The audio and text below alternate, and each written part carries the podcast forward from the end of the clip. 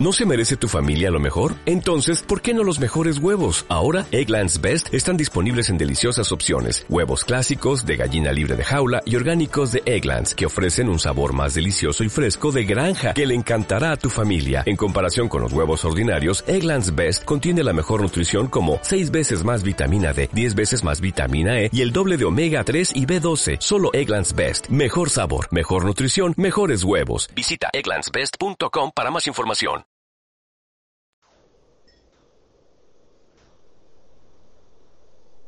Hola amigos, buenas tardes, buenas noches en Alemania, buenas noches en España. Este les habla su amigo Ezequiel eh, de. Estamos en esta segunda transmisión eh, para los amigos de Hecho por nosotros mismos. Están con nosotros casi listo Jorge, está Franco Mauricio, está José que es Caparrós, está Adriana, es la que no se rinde, este, acompañándonos en esta transmisión en vivo. Este, casi listo, por favor. Sí, buenas noches. Eh, tuvimos una, una conversación previa para poder llegar hasta aquí y queda demostrado nuevamente que eh, con voluntad se vencen barreras y hay alguien aquí, y es Adriana, que tiene que vencer varias barreras, más allá de lo que es el propio conocimiento, eh, es un tema de idiomas, eh, para poder estar participando aquí, porque ella en Alemania, eh, su teclado está en alemán, algunas indicaciones están en inglés, como ella lo comentaba, y nosotros estamos hablando en español. Así que fíjense todo el desdoblamiento que tiene que ser la mente de ella para poder estar aquí. Y no obstante, no se rinde. Así que realmente mi felicitación y el agradecimiento para todos ustedes que dedican estos ratos eh, para poder estar eh, todos juntos aquí, dialogando, charlando, creando puentes de amistad. Así que bienvenidos de mi parte eh, y con muchísimo gusto los recibimos y, y, me encantaría poder dialogar un poco con ustedes. Eh, Franco, cuéntanos algo. Sí, buenas tardes a todos, buenas tardes Adriana, buenas tardes Jorge, Ezequiel, buenas tardes José. Este, bueno, este, mi localidad es San Miguel de Tucumán, Argentina, así que escuchándolos de acá, eh, uniéndose al foro hace un tiempito corto y este, con muchas expectativas por los proyectos que hay en el foro, por los proyectos personales y este, eh, poniéndole ganas en todo eso. Este, además, encarando ya proyectos en vista de, del año nuevo, o sea, el año que viene ya este, tirando a proyectos a largo plazo este, que afectan directamente en lo que es el trabajo de uno y bueno, también en, el aspecto anímico de uno. Y en cierta forma eso se debe gran parte a, a, al foro, de hecho, por nosotros mismos. Así que desde acá le doy las gracias a todos. Muy bien, Franco. José, platícanos algo. Eh, hola, buenas noches. Pues ya tenía ganas de, de, presentarme a todos vosotros, porque ya sabéis que hace tiempo que participo en el foro. Y desde que hice mi hornito allí en casa, que os compartía cómo lo iba haciendo y tal. Y ahora con platillos y con esto. Y, y quería, en cierto modo, pues agradeceros pues, que siempre habéis estado ahí, el apoyo que siempre me habéis dado, ¿no? y la cantidad de información que tiene el foro, el apoyo que recibimos pues mucha gente y, y, ha sido esta pues la oportunidad que he cogido para esto, para agradeceros y, y eso y para que nos veamos las caras. Muy bien, claro qué bueno José.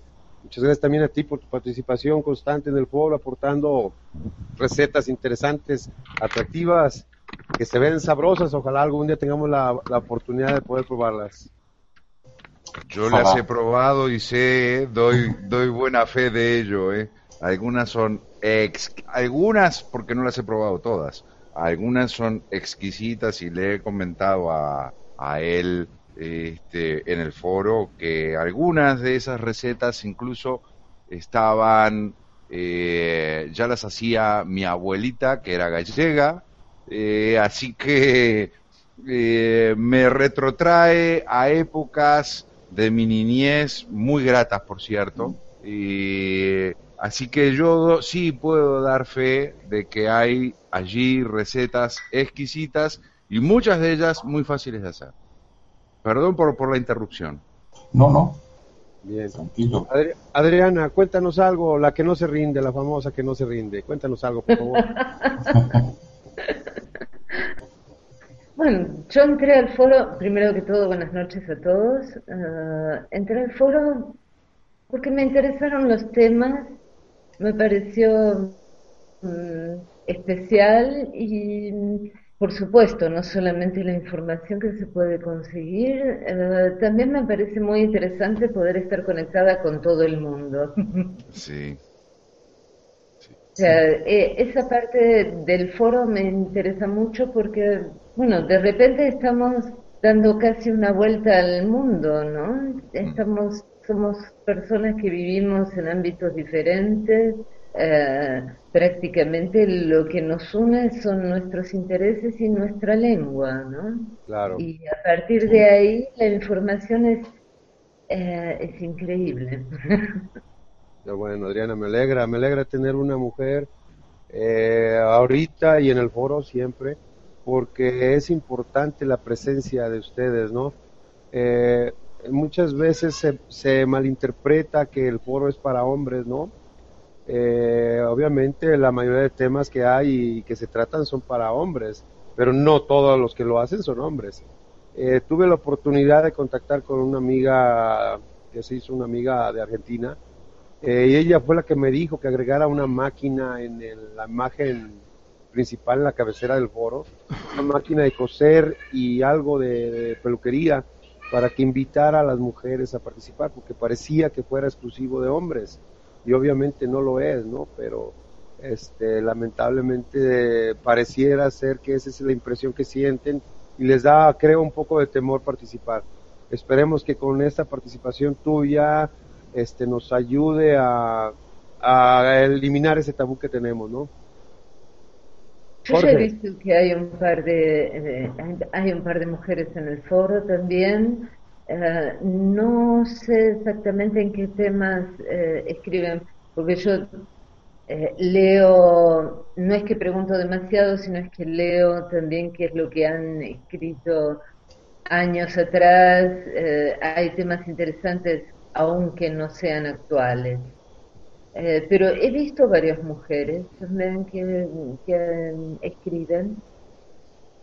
No tendrán demasiada participación, puede ser que sea eso, pero hay. Fíjate, ha pasado etapas, ¿no? Eh, a un principio tuvimos una amiga peruana muy, muy activa, se llama Cristina, de repente dejó de participar, no sé la razón.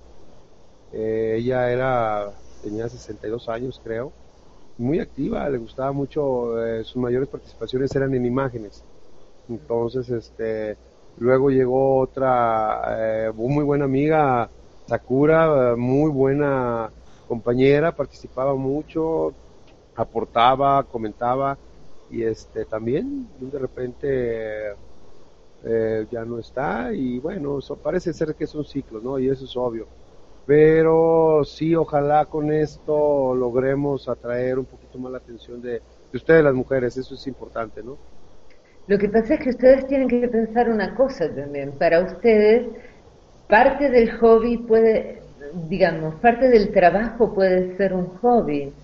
Eh, para- las mujeres tienen otras funciones también, entonces no pueden, eh, no podemos estar continuamente, eh, ¿cómo puedo explicarlo? Los chicos crecen, por ejemplo, eh, en, en, en mi caso, mis hijos están grandes ya, ¿no? Pero eh, uno está muy mm, condicionado a, a las situaciones familiares, porque no solamente tenés el hobby y el trabajo, tenés la familia, tenés los hijos y todas las cosas que conllevan todo eso, ¿no? puede ser que por eso ustedes sientan que las mujeres entran y salen.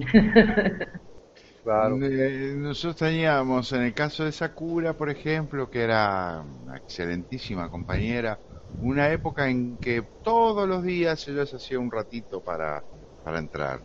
Y eh, bueno, probablemente haya sido por alguna situación familiar, por algo con respecto a los hijos, como tú dices, Adriana. Eh, y sí, hay una familia que atender eh, y nosotros, mientras que estamos a veces aquí sentados, y lo estoy hablando más que nada con quienes nos conocemos desde hace muchos años, con Ezequiel, eh, y, también con Hugo. Eh, de repente estamos sentados aquí y estamos charlando, dialogando, solucionando, solucionando dificultades. Claro, no, incluso solucionando dificultades, atendiendo lo que lo que se va diciendo en el foro, respondiendo en la medida que uno puede, bla bla bla bla bla bla. Pero hay detrás nuestro, detrás de él, detrás mío, hay una señora que está quizás a esta hora en la cocina haciéndonos la cena, preparándonos la cena y ella no está participando, no porque no quiera, porque de alguna manera tenemos que vivir. Porque es la función. Claro, claro. Así que sí, te, no solo te comprendo, sino que les doy la razón a todas ustedes. Eh, y está bueno, pero también te digo que conozco a otras señoras que de repente prefieren estar jugando jueguitos en, en Facebook y no tienen nada de malo nada de malo. Es eh, siempre un juego entretenido, sano, que no corrompe, por cierto que no corrompe. Pero en lugar de quedarnos aislados, en lugar de eh, me enfrasco en este juego y juego al solitario, por decir uno, eh, ¿por qué no dedicar estos momentitos que tengo libres, que vengo de trabajar, que vengo de hacer mis cosas, que encima tengo que cocinar, que quizás tenga que atender a los niños cuando se, tienen niños. No es mi caso, pero eh, mis hijas ya son mayores eh, y se valen por sí mismas y, y, cada quien tiene su casa, así que ya no no no vienen a la casa de papá para mm, venir a cenar, almorzar o la, la, la, maravillosa época en que los chicos aprenden a abrir la heladera solos. Sí, también, también, también que sí, también que sí. Eh, pero Adriana, si, si tú me permites, voy a desviar levemente la conversación porque me gustaría hacerte una pregunta y es, ¿cuánto tiempo hace que estás en Alemania? ¿Y cómo haces para seguir manteniendo el idioma, porque tú hablas perfectamente en español y sin acento. De acuerdo, yo hace 20 años que estoy en Alemania, eh, pero con mis hijos, yo vine eh, a Alemania cuando mi hija tenía 7 años y mi hijo tenía 6 meses. Con ellos hablé siempre el español eh, mm, también están mis hermanos aquí y con ellos hablo el español, con todos los demás hablo italiano o alemán. Así que mm, leo mucho en español. Me interesa también el computer por eso, porque entro casi siempre en, en páginas en español, eh, mi, mi, alemán no es como para poder comunicarme perfectamente con todos. Eh, fluidamente. Sí, fluidamente eh, y con todas las, las pequeñas acepciones de la vida, ¿no? Claro falta, me falta mucho vocabulario, así que tengo que eh, mantener mi, mi español, ¿no? Claro, claro, pero llama la atención que después de 20 años eh, tú conserves perfectamente el, acento. Si tú no dices que estás en Alemania y dices que estás en tu país natal, eh, yo te lo creo, yo te lo creo. ¿no? se nota. No se nota. No se nota. No se nota para nada. O sea, el alemán no es que me disguste, pero no, no es mi lengua. No pienso en alemán. Em, em, todos los idiomas tienen Mm. un modo de pensar, no es solamente Sí. el modo de hablar, sino es Sí. eh, cada idioma te lleva a pensar de un modo específico. Sí, Y, eh, y el modo específico del idioma alemán no es el mío. Ni el mío Ah. tampoco, ¿eh? está, está. O sea, podría llegar a pensar en italiano. Sí, en claro, Italia. porque es latino, porque Sí, es es, latino, es- es muy parecido. claro. Sí, es parecido. Eh, sí, porque, digamos, la mentalidad es la misma. Claro, O sea, prácticamente. somos latinos, somos Claro. latinos. Y por ahí viene la madre de todas las, de toda la, la, la, la manera de pensar, la filosofía de vida, algunos más exagerados, otros menos, pero eh, como que sí, tenemos, no tenemos tanta frialdad, por ejemplo, como, como la podría tener la una, una parte sensible de una persona que nació en Alemania, de una persona que nació en, en Inglaterra, de una persona que nació en Francia. Este, aunque los franceses, para la parte social, por ejemplo, ellos, bueno, no nos olvidemos, ¿no?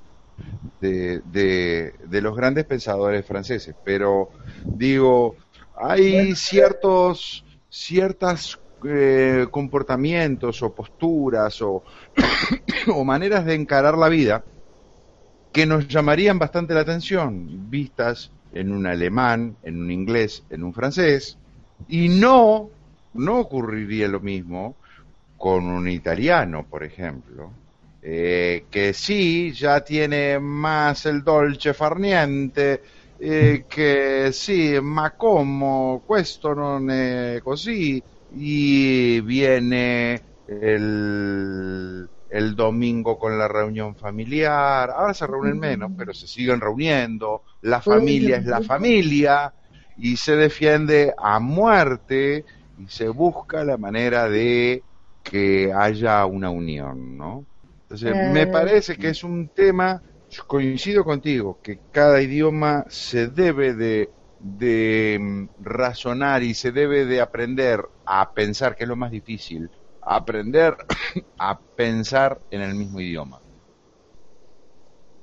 Si puedo, eh, quería comentarte una cosa. No te olvides que eh, en la historia occidental los filósofos alemanes son los que han hecho la base de, tenés a un Young, tenés a un Kant, tenés, Sí. eh, Sí.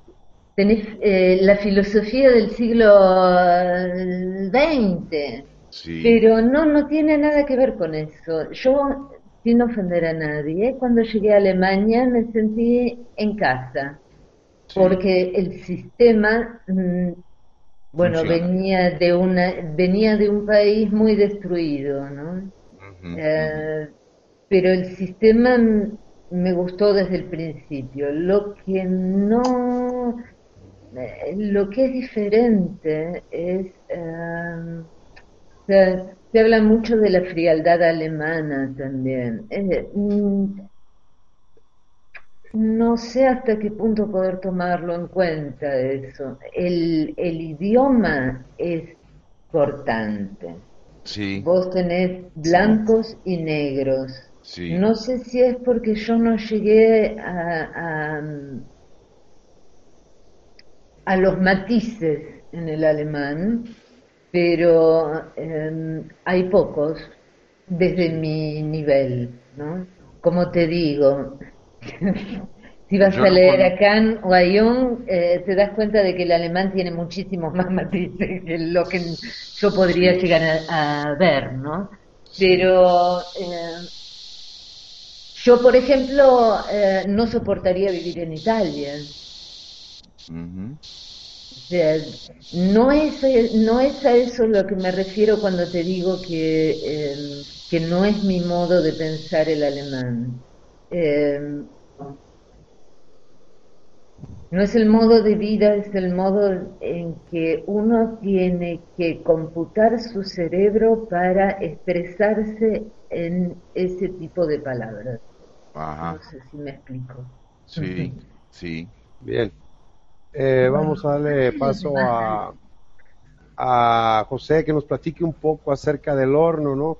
Yo ah, estoy, bueno, no estoy cerca, porque estamos a 5.000 kilómetros, pero veo más o menos bien su actividad. A un Eh, paseo. entonces, eh, nos platique un poco acerca de, de- del horno de leña. Se ha vuelto interesante todo el movimiento que ha logrado generar y el que viene, eh, yo sé que viene mucho más. Platícanos, José, por favor. Eh, sí, pues todo empezó. eh, yo vivía en un pequeño apartamento y nos cambiamos, cambiamos a una pequeña casa que tenía un pequeño patio atrás y siempre quería tener una barbacoa. Allí creo, no sé si le decís parrilla o como le llamáis. ¿Asador? Eh, diga- eso, asador también, sí. Eh, digamos, pero de obra, de ladrillo. Entonces empecé a buscar eh, por internet, que hasta entonces no había tenido acceso a internet como era la primera vez. O sea, se me juntó todo, ¿no? Y viendo que internet pues era un mundo que estaba todo ahí, dicen que lo que no está en internet es que no existe. Es cierto. Y, y puede que sea verdad. Sí. Y entonces, pues buscando información sobre, sobre parrillas, sobre asadores y tal, pues apareció, apareció el foro, hecho por nosotros mismos y tal. Y digo, ahí va. Digo, pues aquí está todo, pues yo veía gente pues de fontanería, que había de todo, ¿no? En aquel momento no había mucho sobre hornos y tal, pero bueno, algo de información saqué. De ahí, bueno, entré en el foro y, y ahí empezó, empezó la andadura, ¿no? A raíz de la información que conseguí del foro y de otros sitios, pues ya me, me decidí hacer un horno de leña, porque yo hasta entonces no había oído lo que era un horno de leña. Y ya, pues bueno, ya puestos, como se suele decir, pues venga. Y me lancé a hacerlo, con la información que había cogido, me lancé a hacerlo digo, bueno, que sea lo que Dios quiera. Y bueno, y salió, y salió, y ahí está. ¿no? Y luego, pues, eh, en este camino, en mediación en el foro hecho por nosotros mismos y en otros sitios, pues he ido conociendo a gente, pues claro, pues, es curioso, pues el gusto este por cocinar en el fuego, pues existe en todos los sitios, ¿no? Eh, tengo buenos amigos de Chile, de México, de, Uruguay, que nos cambiamos información y tal. Y, a raíz de eso, pues decidí hacer un, blog para recoger toda esa información, toda esa para que no se me perdería, digamos, en el camino. Y ahí fue que, bueno, cuando surgió el tema de hacer también recetas, porque claro, eh, de un país a otro, cómo se usan los ingredientes, es, aunque hay recetas, como decía antes eh, el amigo el amigo Jorge, que coinciden, porque vienen del mismo origen, ¿no? Claro. Hay otras que son completamente diferentes, ¿no? Y, y ahí está lo bonito, ahí está. Y, y esa ha sido, esa ha sido la, la andadura, la andadura mía en el. Y de momento estoy ahora compartiendo el tema de los platillos y tal, pero bueno, en un futuro, quién sabe. Mira qué bueno, eh, me da gusto este que estés con nosotros, José, eh, y más lo que nos estás platicando porque eso puede generar o crear este más confianza en los que nos puedan ver o leer o escuchar o lo que sea, ¿no? Eh, yo te sigo de cerca, pues digo, obviamente, tú estás en Facebook, yo también, este, estás en el foro, yo también, y, bueno, estamos eh, de alguna manera cercas. Eh, yo he visto en YouTube, yo he visto tu, tu crecimiento y estás subiendo muy rápido, entonces eso me alegra porque eh, cuenta eh, que es real lo que pueden llegar a ser eh, cuando las personas quieren hacer algo, ¿no? Eh, hay gente que no cree que Internet puede ser escuela y yo creo que sí. Y hablemos de escuela, la mejor escuela es la vida, ¿no? Y las, las instituciones obviamente perfeccionan esa escuela. Pero hay cosas como en este caso, lo que nos acabas de contar, es una historia entre comillas breve, porque hace dos años aproximadamente es cuando iniciaste con esto, ¿no? Más o menos. Eh, sí, sí, más o menos, sí, fue una cosa así. Al principio, bueno, tuve un amigo que por cierto se fue y no he sabido de él, no sé qué ha pasado. Se fue a, a México, a Obregón, y conoció a una chica por internet y tal y se fue a vivir allí. Y este en principio me iba a ayudar a hacer, hacer el horno y tal. Y este fue, el, eh, él me dijo de la idea de recoger eso, oye, pues grábalo en vídeo para que yo lo pueda ver, ¿no? Porque en México también hay mucha afición a los hornos, aunque se suelen hacer de otro tipo, ¿no? De otra, eh, parecidos a los que se hacen en Chile y por ahí. Y, y ahí surgió la idea y todo ha sido, pues, pues bueno, ir añadiendo cosas, ir, yo creo que, no sé, yo me he dejado llevar, ¿no? Ha salido una cosa que, y lo que tengo ahora eh, no lo he buscado, o sea, ha sido algo accidental. Y hay mucha gente que... Sí, es una secuencia, eh, creo, José, o sea, tú iniciaste, eh, podríamos decir, circunstancialmente. Ese es la, para mí, es la única forma circunstancial, lo demás lo has venido tú no haciendo, lo has venido eh, edificando conforme vas avanzando tanto en tus conocimientos como en, lo que se va dando. Yo de alguna manera estoy igual, ¿no? Yo estoy eh, caminando y por eso entiendo tu forma de, avanzar. Y eso, eh, las comunidades, veo que estás en varias comunidades y eso te va a hacer crecer más, ¿no? Digo, lo que tú ya sabes, más lo que estás aprendiendo te va a servir bastante. De hecho, me, el otro día, el que fue Jorge, el martes, el lunes, eh, hice la actualización del portal. No sé si has notado que tienes tu columna propia. Eh, temas hechos por eh, el compañero Caparros. Mm, pues, pues no, la verdad es que no. No, ah, bueno. Ahorita, te lo vamos, ahorita lo voy a mostrar para que lo... Os, ruego, os ruego que me perdonéis, pero últimamente he estado bastante liado y, no, no he podido conectarme tanto como quisiera. No, no, yo sé, yo sé. Y mira, eh, aquí te lo voy a mostrar, si se ve, ¿no? Sí. Aquí eh, hay una columna que dice... Eh, aquí lo voy a recorrer para acá. Y dice, mira, no se muestra tu pantalla. No, veo, veo tu. Ahora, ahora. A ver, ahí. Ahí se ve. Ah, sí, sí, sí. Ah, bien, mira aquí. Se dio que la coincidencia, esta cantidad de temas son de dos semanas. Y se dio la cantidad de temas que fuiste tú publicando. Y en el momento de origen yo pensé en publicarlos eh, revueltos, podríamos decir, ¿no? Y este, ah, no se veía mi, mi transmisión, ¿no? ¿Ahora sí? Sí, sí, se ve, se ve, se ve. Ah, bien, a ver, ahí es donde, eh, aquí es donde está la, eh, y es que me fui, no cambié de pantalla, perdón. Aquí está lo de tus eh, publicaciones, José.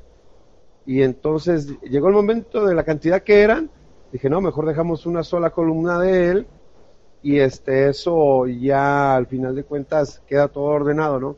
El comentario viene por este lado, ¿no? Que eh, ojalá eh, llegue más personas eh, con la misma idea, con la misma actitud, con las mismas ganas. Tú lo estás haciendo ya enfocado en, en otro aspecto y yo lo entiendo, pero lo bueno es que sigues compartiéndolo con nosotros y eso te ayuda a ti, nos ayuda a nosotros y a las personas que vienen a verlo porque eh, hay mucho para ver, ¿no? Y eso es bueno. Y, yo quería darte las gracias directamente y qué bueno que se da esta oportunidad para hacerlo, ¿no? No, al contrario, el que tiene que dar las gracias soy yo, porque vosotros estabais ahí y yo, yo no tenía nada, no sabía nada, y, ha sido un camino pues de aprender y de compartir. Porque luego, claro, una cosa está clara, la información hay que compartirla eh, la información sola no, no, sirve de nada. Si no, si no compartimos, si no se parte de esa base, pues, pues no vamos a ir a ningún sitio. Eso, eso lo tengo bastante claro. Qué bueno, José, me alegra. Me alegra este. Dale, Jorge, dale. Ojalá que otros compañeros pensaran exactamente igual que tú y tomaran en ese sentido el ejemplo, José, eh, es por lo que bregamos siempre eh, y en mi caso personal particular y solo esto te digo eh, muchas veces me has emocionado porque has traído recetas que o bien las hacía mi mamá o bien las hacían mis abuelitas. Así que de mi parte, sinceramente te lo digo, eh, te lo agradezco infinitamente porque me has hecho emocionar y qué lindo que es emocionarse, qué lindo es haber tenido la suerte de haber tenido a esas personas con esas recetas exactamente igual preparadas, a veces algunas con un pequeño detalle de más o de menos, pero yo sí las he saboreado y, y sí sé cómo, cómo, cómo se nos, nos regordeamos porque mientras que las comemos también pasan imágenes de nuestra vida anterior. Eh, así que para mí es un momento emocionante, te lo aseguro que es emocionante y te felicito, te felicito por la prolijidad con que hiciste toda esa obra, el trabajo del parrillero, el trabajo del horno. Te lo dije en aquel momento y te lo vuelvo a repetir, me llamó poderosísimamente la atención la prolijidad con la que lo hiciste. Eh, y es de destacar porque no todos los días lo tenemos. Y ahí termino, le dejo el, paso a todos los demás. Disculpen, disculpen, solo una cosa. Eh, para mí ya son las once y media de la noche y mañana a las cinco y media de la mañana tengo que ir a laburar. Muy bien, Adriana. Los despido Estoy muy contenta de haber podido comunicarme con ustedes y, por supuesto, feliz Navidad a todos los, ustedes y los compañeros del foro. Igualmente. Un feliz año nuevo y nos seguiremos comunicando por escrito. Muy bien, muchísimas gracias.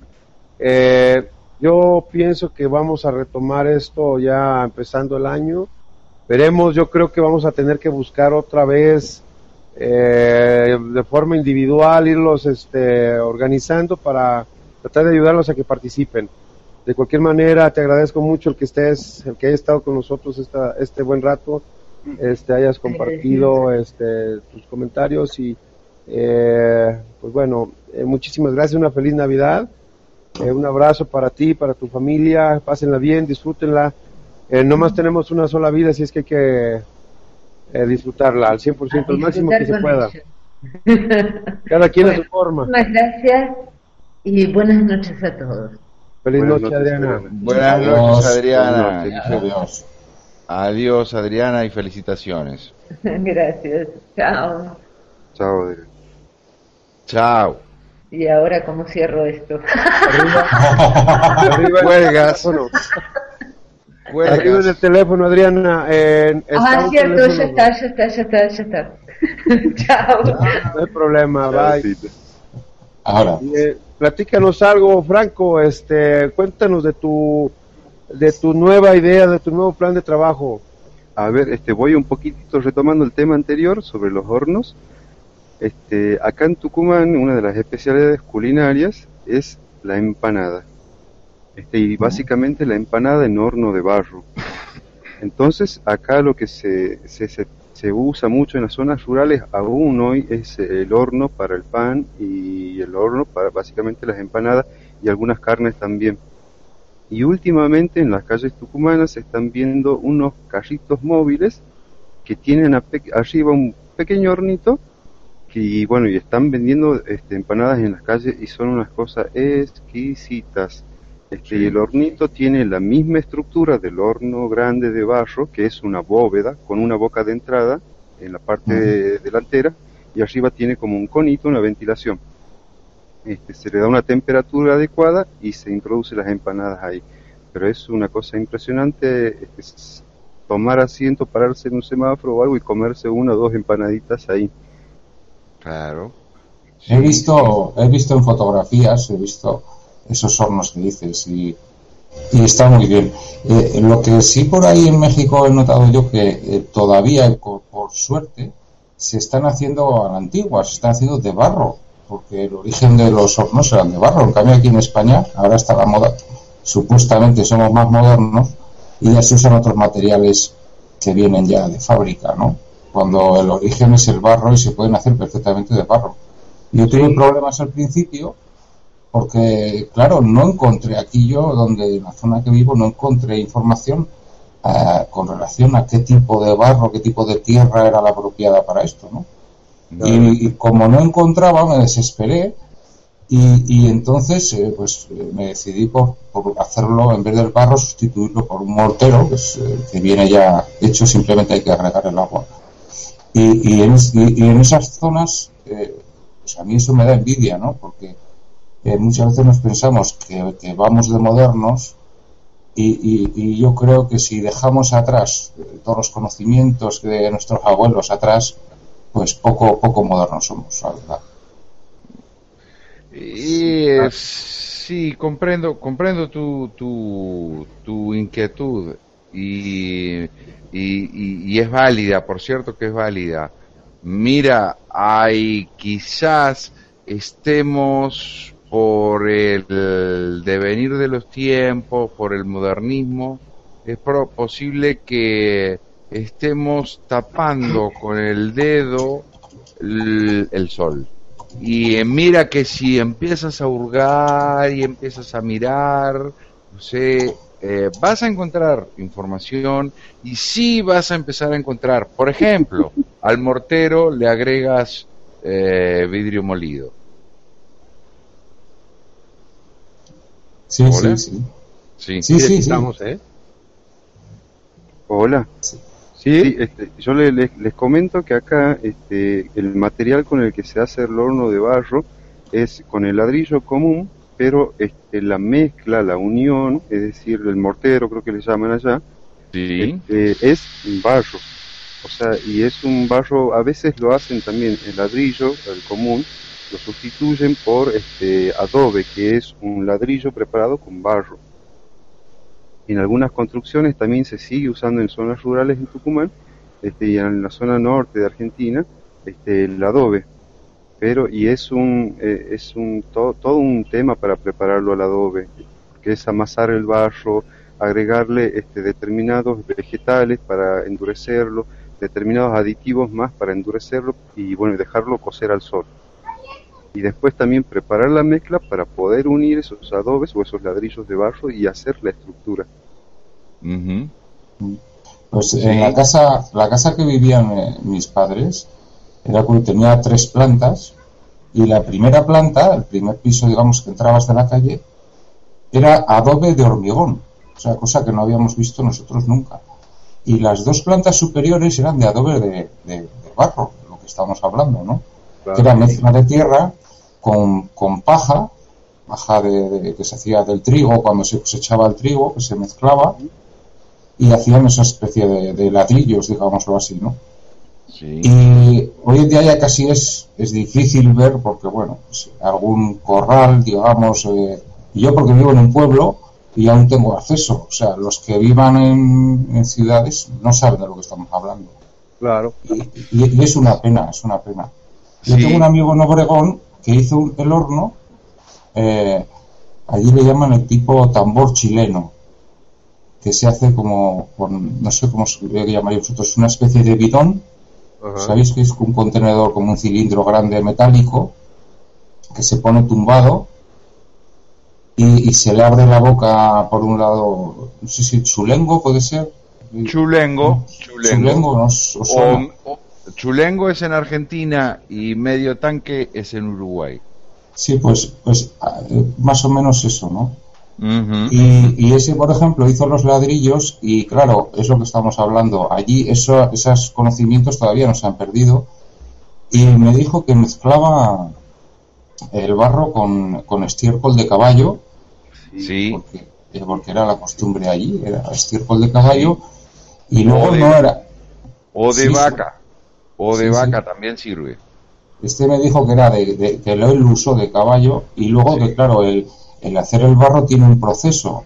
O sea, no es hacer el barro y más que hay que tenerlo unos días. Eh, al segundo día se pisa, creo que se pisa, se le da vuelta para que para que tal. Y, y aquí eso se ha perdido. O sea, aquí yo cuando hice en el pueblo ya eh, el horno, cuando algún amigo me dijo, no, estoy haciendo un horno. Un horno, pero ¿cómo un horno? O sea, es que no lo entendían.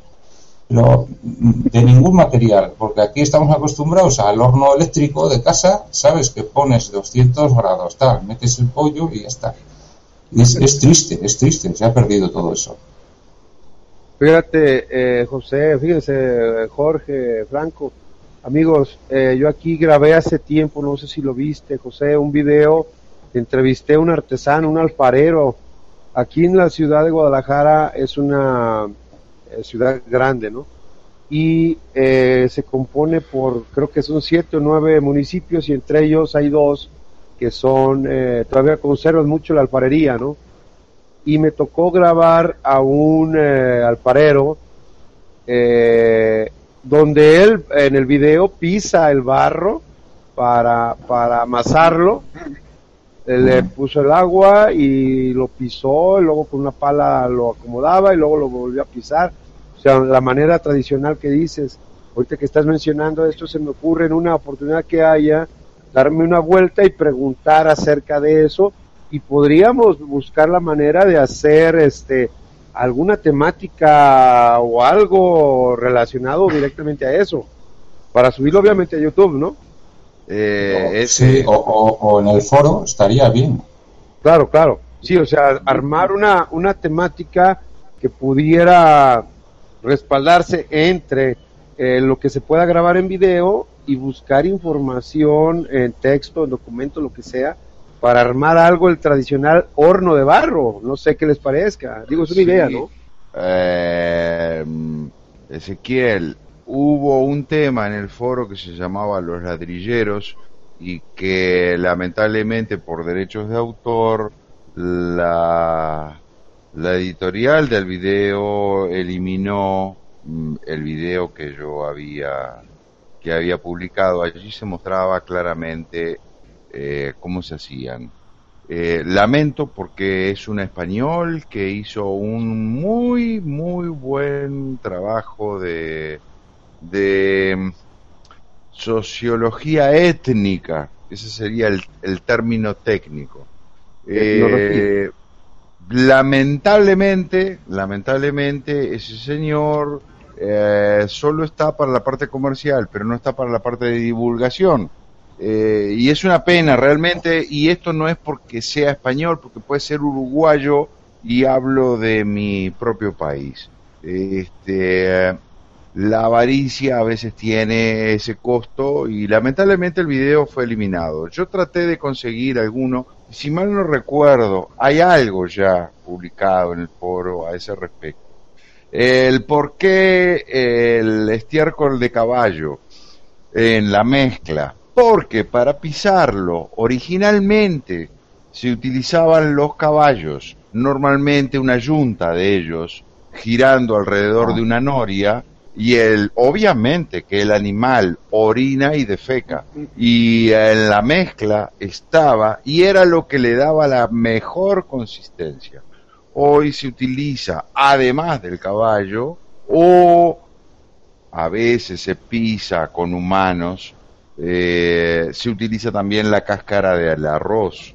Eh, en los países productores de arroz en nuestro caso el de Argentina, el de Chile eh, y de tantos otros. Eh, la cáscara de arroz es un, un elemento que no se utiliza más que para quemar. Ahora se le encontró la utilidad de quemar, pero antes se desechaba en el medio del campo y no servía para nada, absolutamente para nada, porque ni siquiera los animales en el campo lo consumen. Eh, y bueno, es un buen método de hacer adobes, ladrillos, eh, cocinados o no, porque se pueden cocinar con leña o se pueden dejar solamente secos al sol. Los cocinados con leña quedan duros y los que están cerca del fuego quedan bien, bien duros al punto de ser casi impenetrables. Este, eso como dato anecdótico. Continúen porque aquí en Uruguay todavía tenemos la dicha de que sí se siguen haciendo ladrillos de prensa y ladrillos eh, de adobe, el clásico ladrillo, eh, con medidas propias del país. Ahí sí hay diferencias, hay diferencias en Argentina, en Uruguay, en Chile, de las medidas de cada una de las piezas, pero el método en realidad sigue siendo el mismo. pues es una suerte, es una suerte que tengáis todavía eso ahí eh, en vivo, es una suerte. Yo he conocido casos de, obras que se han hecho, pero digamos de capricho, viviendas, ¿no? Casas, que ha habido gente que ha querido que, por ejemplo, su suelo sería de barro como se hacía antiguamente y ha encargado a alfareros, ha encargado a artesanos, a costara lo que costara, hacer eso. Pero son eh, casos anecdóticos, ¿sabes? Lo normal es, lo normal es ahora, hoy por ejemplo estamos hablando con un amigo del tema de, electrónica y tal, pues que, todo lo que se vende, todo lo que está vendiendo es todo basura. Está todo hecho para que dure dos días y te compres otro. Me da igual que, te, hablemos de, un móvil, de, un coche, de, lo que hables, es todo, eh, todo está hecho para no durar, para simplemente consumir y, esto. Y por eso cuando yo, por ejemplo, hablo el tema de los hornos o, en el caso de que ahora estoy enganchado con el pan, que la verdad que es que estoy, estoy loco, estoy feliz desde que hago pan, es que me gusta las cosas como son. Y, cuando le comentas a alguien, oye, que yo me hago el pan, dices, pero ¿cómo te el pan? Si venden una barra de pan a 20 céntimos, digo, sí, pero eso no es pan, ¿sabes? Eh, eh, eh, se está perdiendo en general, lo que veo yo, ¿no? O mi opinión, en todo. Se está perdiendo todo, se está yendo a lo rápido, a lo barato, a lo... Y, yo creo que ese no es buen camino. No, no, no, José, coincido plenamente contigo y si tú te fijas, he sido no el único, pero uno de los que más ha bregado en el foro por los oficios antiguos y es porque me doy cuenta de que muchos oficios se pierden. Yo comprendo que el ojalatero hoy tiene mucho menos trabajo porque el plástico, el PVC, eh, todos los derivados de petróleo mm, y nosotros, nosotros usuarios, le damos preferencia por encima del resto de los trabajos. Eh, hay, hay muchos oficios que todavía se necesitan de ellos, felizmente, porque mientras que exista el caballo se necesitará de un herrador. Lamentablemente el herrador ya comprará las herraduras de las manos y de las patas del caballo, eh, al menos aquí así se están denominadas, las delanteras son manos y las traseras son patas y son diferentes, no son iguales. Eh, quienes vivimos en ciudad probablemente no sepamos cuánta, cuántos pezones tiene la ubre de una cabra, por ejemplo, eh, o las de una vaca. Mm, quienes viven en zonas rurales le podrán sonreírse de, de lo que estamos diciendo, porque caramba, ¿cómo no vas a ver? Sí, sí, pero quienes vivimos en la jungla de cemento no lo terminamos de saber. Eh, entonces, mi idea original, y esta viene arrastrada desde principios del foro, cuando charlábamos con Ezequiel, eh, y nos mirábamos las caras, porque fuimos los primeros en, en mostrarnos físicamente como éramos cada quien, eh, precisamente para establecer vínculos de amistad y, y, de confianza, ¿no? Eh, que, que, esto iba en serio, que no era una broma que de mal gusto y que a los dos días nos íbamos a dar media vuelta cada uno de nosotros y si te he visto no, no me acuerdo. Eh, y recuerdo que hablábamos de todo esto, de tantos y tantos oficios que se están perdiendo y que algunos todavía podemos rescatar. Eh, tengo en ese sentido la dicha de vivir en un país que todavía existe el horno de barro, que todavía hay varias, varios métodos constructivos, he publicado temas a ese respecto y he rescatado toda la información a vida y por haber, al menos aquí en Uruguay, para que podamos seguirlo manteniendo vivo. Eh, y, me refiero a Uruguay no porque en otros países no existan, no, porque yo que vivo en Uruguay soy el que más entiendo dentro del foro, habrá otros uruguayos, pero si yo estoy teniendo la voz cantante y estoy tratando de un tema, me preocupo de buscar información para que se pueda divulgar, para que se pueda mostrar. Y, y, si mañana alguien me viene y me dice, mira que si vas a tal página la puedes encontrar, allá voy y la busco, porque para mí esto es, es importantísimo, ya no tanto por nosotros, sino por las generaciones que nos van a seguir sucediendo. Eh, porque nuestros abuelos cocinaban así y no se enfermaban, vivían 100 años. Hoy tenemos un microondas que nos contamina cada alimento que tenemos. Entonces, me parece que por ese lado es sano eh, tratar de divulgar de la mejor manera las antiguas prácticas de nuestros abuelos que no están desechadas todavía. A pesar de mucha tecnología, mucha, a pesar de mucha ciencia, eh, nuestros abuelos no eran tontos. No, eran tontos. No, no, no. Eh, y, luego sabían aprovechar eh, su entorno, todo, lo que tenían cerca sabían aprovechar al 100%. Sí. Con la, con toda la, educación que ellos tenían, la poca educación mayormente, ¿no? Que sabían sacar muy bien rendimiento a, todo, a la tierra, a los animales, a, todo, no como ahora. Exactamente. Mis abuelos, José, amigos, a todos, eh, vinieron con 17 años, corridos de, España, eh, por situaciones que no vienen ahora al caso tampoco, porque no, no es cuestión de, de recriminar o de... No, no, no, no, no. Vinieron, punto. Eh, casi que sacándose el barro de entre medio de las suecas. Con una mano delante y con una mano atrás, porque ni siquiera valija traían. Eh, valija, maleta, maleta. Sí, eh, eh, ni siquiera maleta tenían. Mis abuelos no sabían leer ni escribir y aprendieron aquí fueron a, aquí en aquella época, había, ahora también, ahora nuevamente existe, pero digo, en aquella época existía lo que se llamaba la escuela nocturna y se iba a aprender a leer, a escribir, a sumar, a restar, multiplicar, dividir. No pidieras más, algo de historia, algo de geografía, algo de aritmética, eh, de, perdón, de ortografía, eh, pero medianamente era eso.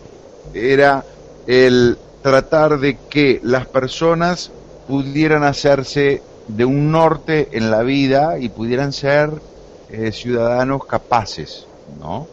Eh, y bueno, eh, por supuesto que era gratuito, ¿no? Todo eso era gratuito y sigue siéndolo gratuito. Aquí la, la enseñanza es pública, laica y gratuita. Aquí no se enseñan religiones, por ejemplo. Eh, y cada quien luego optará por la, por la que le parezca. Para no desviarnos del tema, insisto sobre el tema, es una pena que se anulen ciertos videos que eh, fueron publicados para tratar de mantener las raíces de nuestros abuelos, de nuestros abuelos. Nadie se va a hacer millonario errando caballos hoy, nadie nadie se va a hacer millonario eh, yendo, atorneando en un torno eh, de ballesta, eh, torneando piezas de madera. Nadie. Nadie se va a hacer millonario tratando de hacer sogas con esparto o con el material que pueda. Entonces, digo, la difusión de eso es importantísimo y debería estar, eh, ¿cómo diría?, autorizada la difusión de estos videos etnográficos eh, para que vivamos, recordamos, recordemos nuestras raíces para saber de dónde venimos y a dónde estamos llegando. Sí, completamente de acuerdo, pero mm, tenía que estar protegida esa información. Sí. Tenía que estar protegida. Sí, y, luego, claro, eh, como hemos hablado del tema de los vídeos, pues bueno, no sé, no sé el caso en concreto, ¿no? Pero bueno, tendrá derechos de autor o cosas de esas. Sí, sí, sí, los tiene, los tiene. Vendría de ahí los problemas. Los tiene, sí, sí, sí, por cierto que los tiene y no dejo de reconocerlos, ¿eh? No dejo de reconocerlos, al contrario, lo que estoy haciendo o lo que pretendía hacer era difundirlos por la razón que te comenté. Pero no es entendido de esa manera. El bolsillo parece que pesa más que todo el resto del corazón. Bueno, hay gente para todo, ¿no? Eh, te puedes encontrar a gente que normalmente el otro día hablaba con un amigo, eh, lo que se está poniendo ahora muy de moda con esto de internet, que es muy fácil el, el copiar y pegar, ¿no? Una foto y la pones en tu muro del Facebook y esa foto es de una persona, la hizo una persona eh, y se puede molestar, ¿no? El otro día hablábamos en, este caso en concreto, ¿no? Y claro, es demasiado fácil, ¿eh? El copiar una foto, una URL y el pegarla en cualquier sitio es demasiado fácil. Y normalmente la mayoría de la gente, eh, yo por muchos compañeros blogueros que que conozco y tal, se conforman con, nombrar la fuente, ¿sabes? Sí. Si yo, por ejemplo, pues no sé, mira, he visto este texto en hecho por nosotros mismos y tal, pues mira, os pongo aquí el enlace. yo pues, doy, no sé, eh, hay una, eh, no sé cómo decirte, una idea en general que, que en este caso si el foro hecho por nosotros mismos es el autor, pues no se va a sentir molesto con eso, ¿no? Que seguramente si no lo nombró, sí, como, como cualquiera, como yo mismo, como cualquiera, ¿no? Claro, claro, claro. Este, yo soy de la idea que, eh, y la, he contado en algún otro momento en el foro, eh, yo siempre tomo como, como referencia para todo esto la vida de Stradivario. Eh, en Italia, famoso, famoso luthier, que se dedicó a fabricar violines con su marca Stradivarius. Eh, el hombre fue tan avaro, tan cerrado, que ni siquiera a sus propios hijos le dio la fórmula para que siguieran, él se moría, ¿eh? ¿eh? no fue capaz de darle la fórmula del acabado de las maderas y del cementado de las maderas para seguir produciendo violines de la calidad como la que la hacía él. Entonces, eh, lamentablemente, yo, siempre digo lo mismo, qué triste es llegar a ser un extradivario en la vida. Qué triste. Yo no quisiera eso, eh, que sea, a mí se me recordara de esa manera. A mí me gustaría que se recordara poquito, mucho o nada, pero si se me recuerda, que se me recuerde como alguien que ha difundido y ha buscado la manera de enseñar de la mejor manera posible. Ya luego cada quien la hará a su modo y a su más o menos y a su bueno, pero yo la enseñé de una manera adecuada, de una manera correcta para lograr el máximo rendimiento de todo. Si otro quiere elegir el camino que al principio parece más simple, luego las dificultades aparecen al final. Eh, bueno, eso yo no me puedo meter en cada quien, pero y cada quien es libre de, escoger ese camino. Pero de lo que sí quisiera eh, quedarme tranquilo, en paz con mi vida, sería de que he tratado de que las cosas se hagan de una manera segura, por sobre todas las cosas, y de la mejor manera. Yo no voy a terminar algo de una manera excelente si empiezo en un más o menos o en un regular, porque luego no puedo obtener la excelencia de algo que empecé mal. Si yo hago mal los cimientos de mi casa, no puedo construir un palacio encima de ella.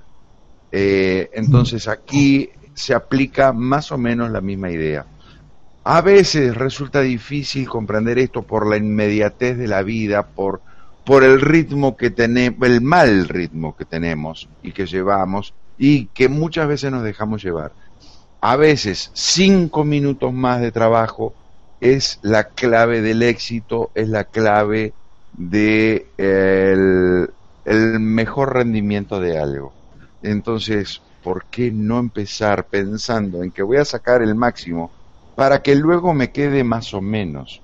Pero si yo empiezo en más o menos, jamás voy a lograr el máximo. A lo sumo me quedaré en un bueno, porque era más o menos. Así que el máximo mío va a ser bueno.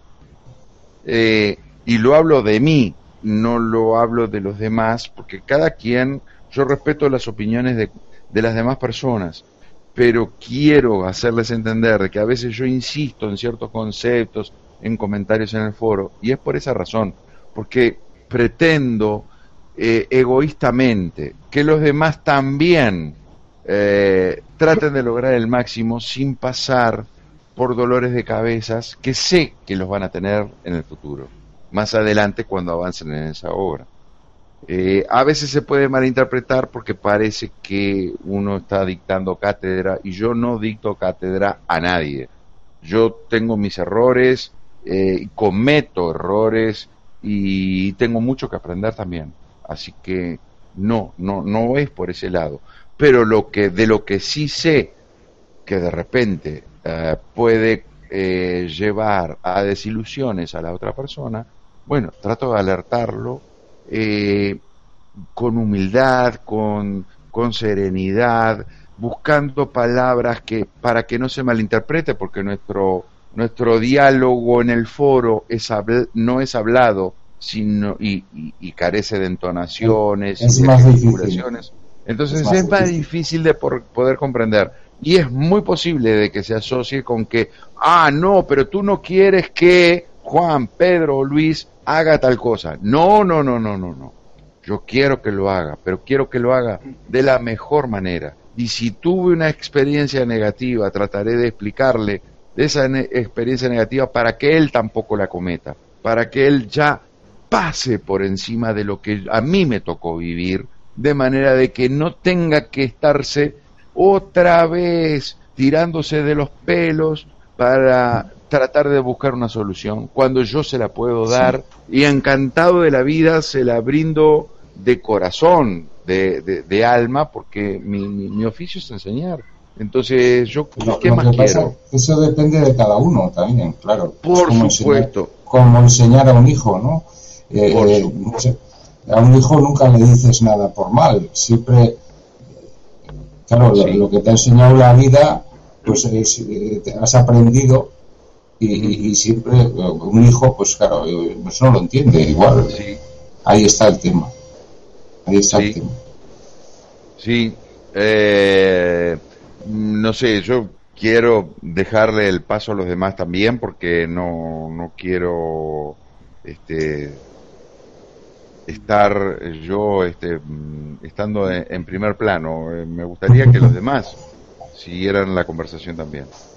A ver, este, en esto de, de enseñar y aprender, este, bueno, les comento ahí un poco el proyecto personal mío pero que es de esos proyectos que tienen implicancias en todo el entorno, ya sea familiar o, laboral, o sea que no es individual, no es un proyecto egoísta, sino que es un proyecto este, eh, más bien para que es abarcativo.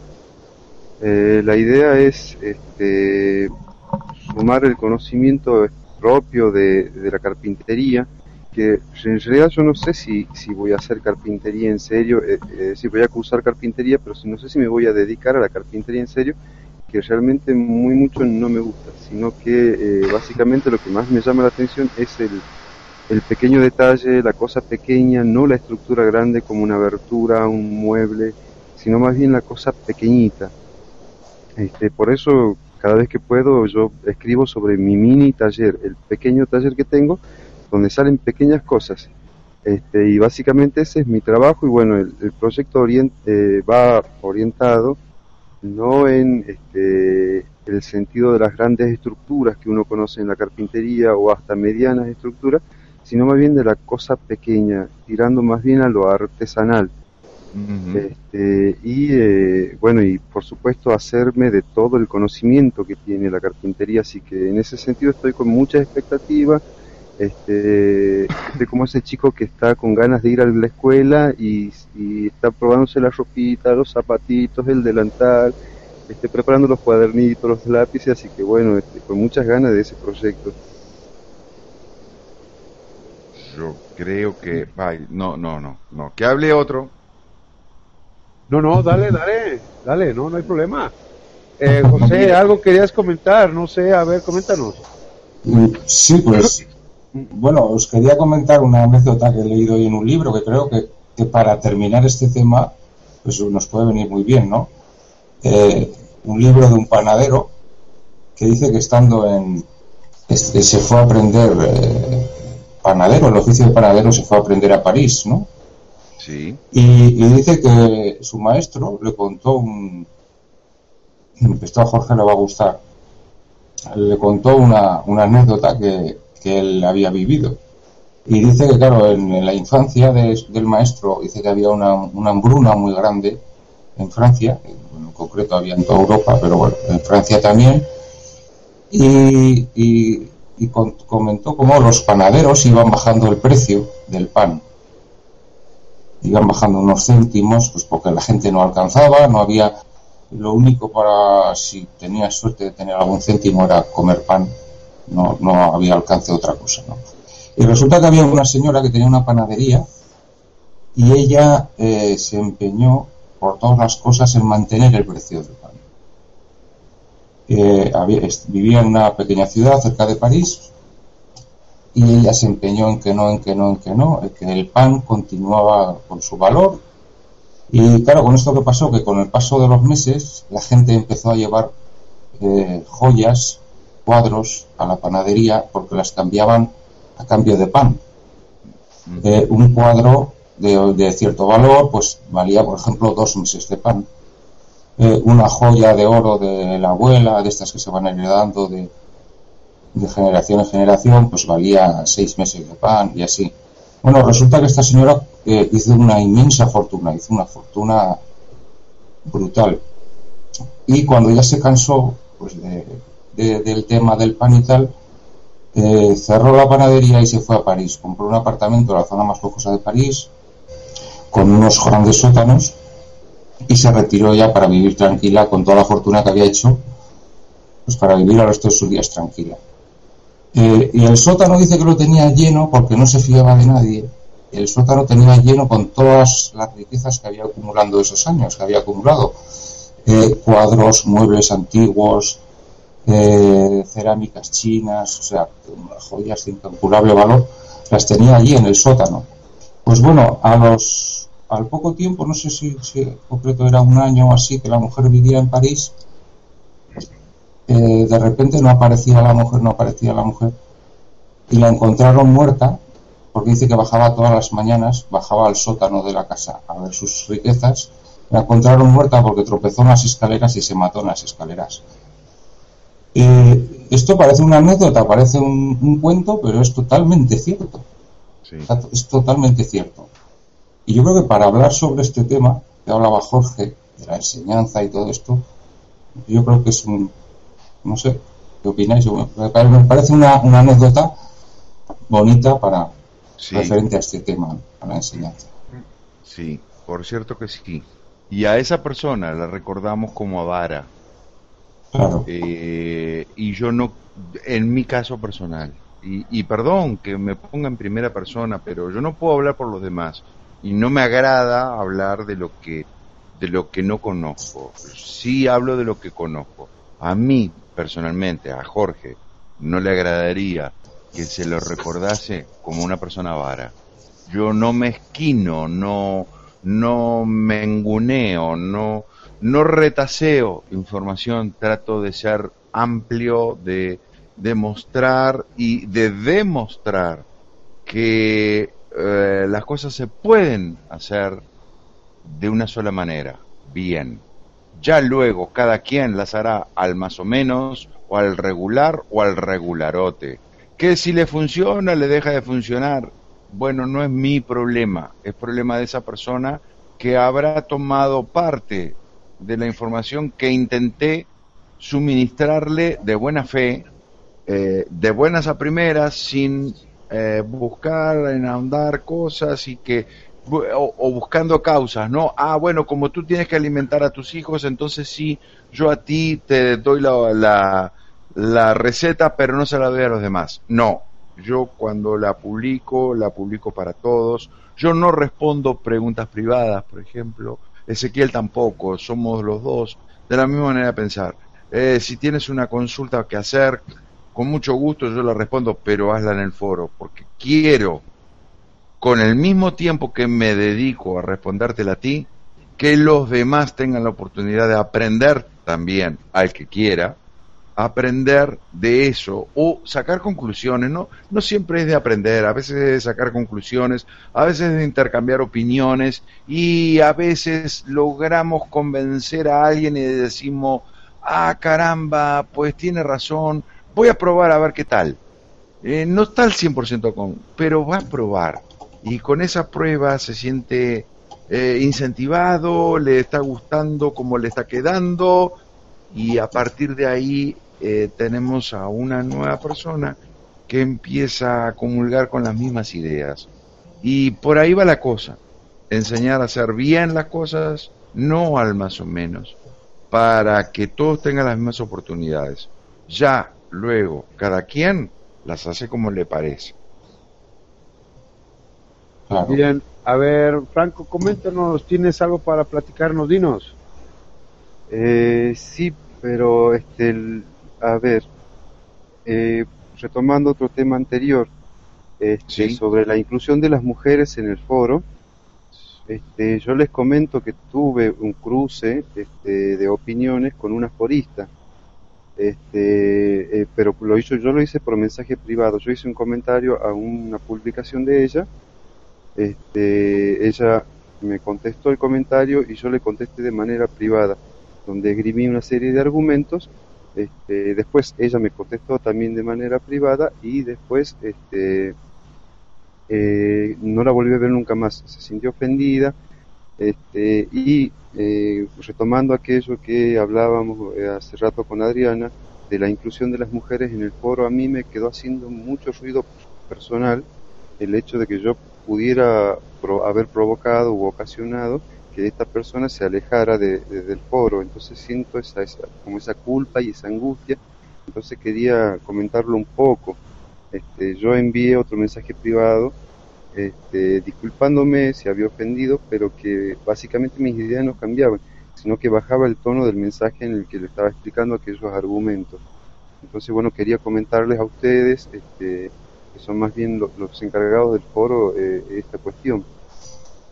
Muy bien, eh, sí, no, yo, yo me enteré, Franco, este, yo, este, puedo hacer contacto con ella y tratar de mediar, ¿no? Es interesante, ojalá pueda entender las razones y bueno, ya también estará de parte de ella el que quiera o no quiera volver, ¿no? Porque obviamente tú puedes pedir una disculpa una y mil veces, pero si no es recibida una o mil veces no va a servir de nada. Yo le voy a replantear esto a ella y, este, ojalá pueda eh, reincorporarse a esto y, y que, digo, era muy interesante su, su temática, pero bueno, también eh, es la voluntad de cada quien, ¿no? Y hay que respetarla. Claro, este, a mí lo que me, me, pareció muy importante es que lo que yo le señalaba en el mensaje privado era que este, el foro, una de las intenciones del foro era juntar gente de varias especialidades, este, mujeres, varones, pero que tuvieran un conocimiento que para aquellos que no lo tenemos, nos, nos viene bien, nos viene bien que nos, que nos ayuden, que nos orienten.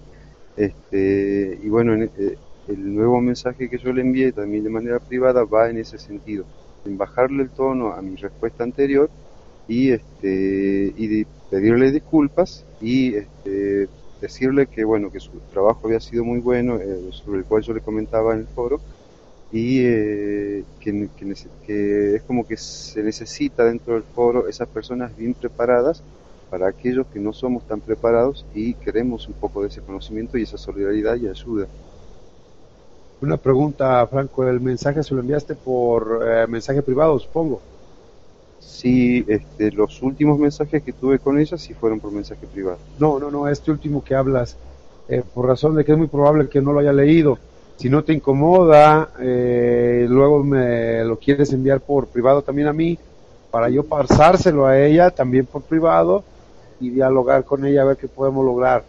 Listo, listo, listo. Puedo hacer como, este, puedo enviar todos los mensajes, este, recopilarlos a todos y enviártelo a vos.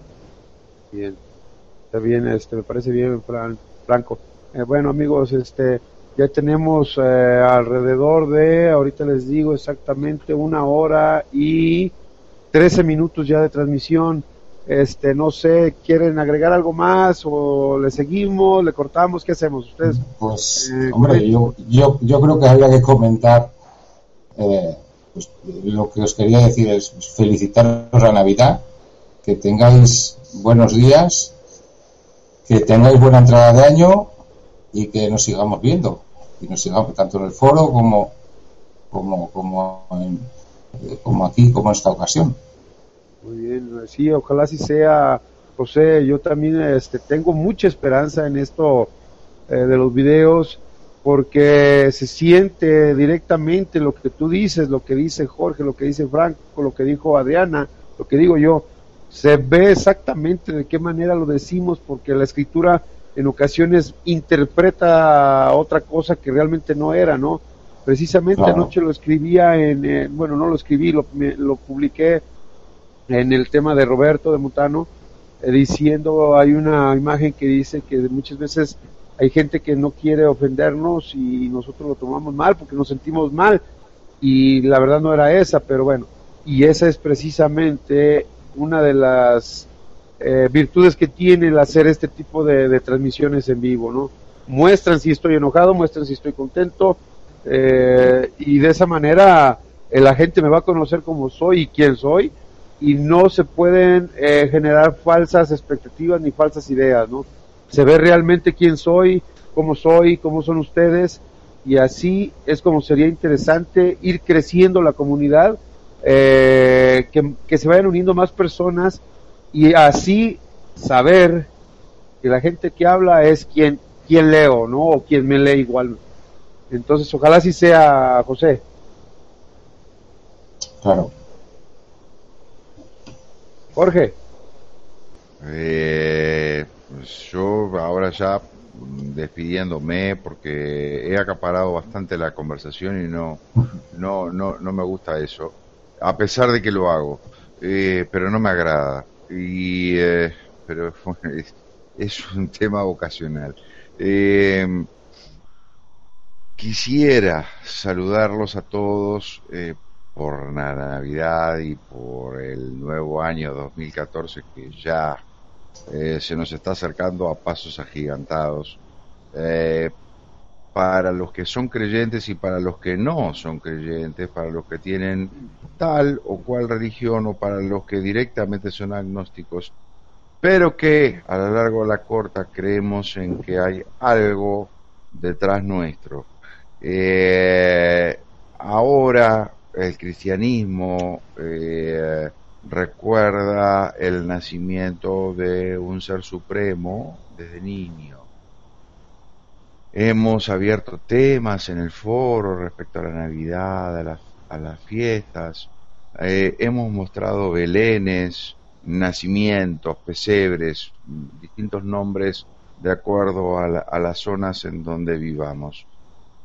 Recordemos algo, el pesebre número uno, el más grande, el más valioso, el más importante de todos, está dentro de nuestro corazón. Navidad es todos los días. Nada más que eso. Muy bien, Jorge. Franco. Bueno, también ya despidiéndome, este, y bueno, agradeciendo nuevamente la oportunidad de participar en el foro y acabar en el Hangout, este, agradeciéndole este, personalmente a Casilisto por aquellas palabras de la transmisión anterior, este, agradeciendo a cada uno de los participantes. Yo me sonrío, perdón Franco, no te estoy faltando el respeto. No te estoy faltando el respeto, me sonrío porque a mí me, me produce, sinceramente, perdón, perdón por esta falta de humildad, pero a mí me produce una gran satisfacción el, el que unas palabras que dije aleatoriamente, sin nombre, sin apellido, sin tener destino alguno, tú las tomaste como propias eh, y gracias a ellas, eh, ahora tú nos estás comentando de estos avances impresionantes, porque tú no eres un niño tampoco, eh, y vas a hacer tu esfuerzo, tu buen esfuerzo, por ir a, un, a con, asistir a un curso de carpintería.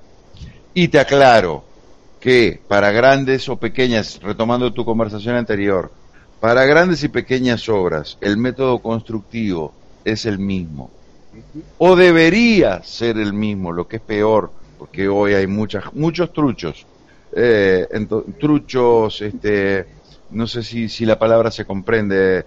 Eh, gente que dice que es algo y no lo es, y luego con, con un clavo une dos, dos maderas.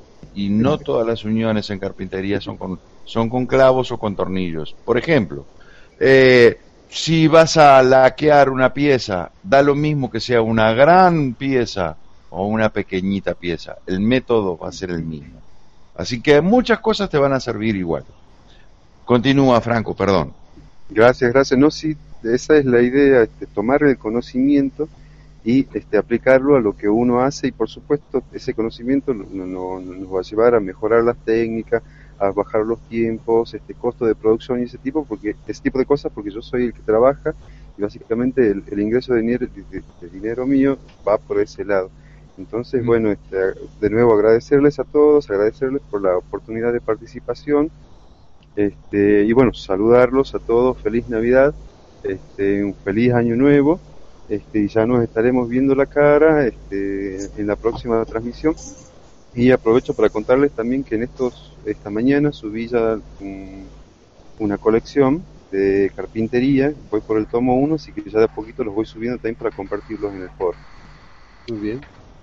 Muy bien, Franco, muy bien, Jorge, José, un verdadero placer, tenemos ya un buen rato aquí, eh, pero más que ese tiempo, eh, como primer acercamiento ya más real, un poquito más organizado, eh, después de la primera parte que hicimos, este, un poquito truncadona, pero bueno, eh, nos coordinamos, nos cuadramos para hacer esta segunda parte un poquito mejor.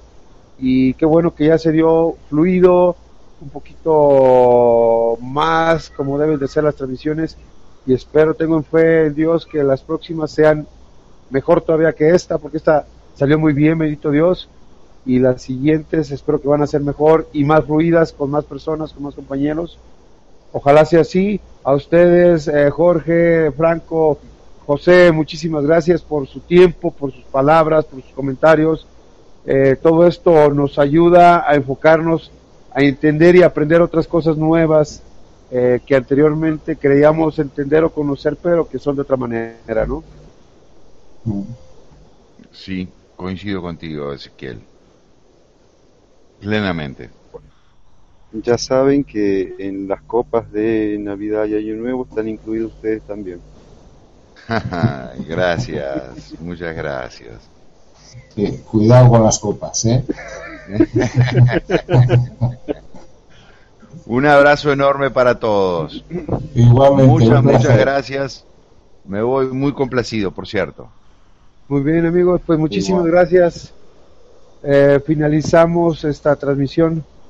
Este, gracias a todos, a cada uno que quien dedique un tiempo para vernos y escucharnos. Hasta la próxima. Saludos. Adiós. Adiós.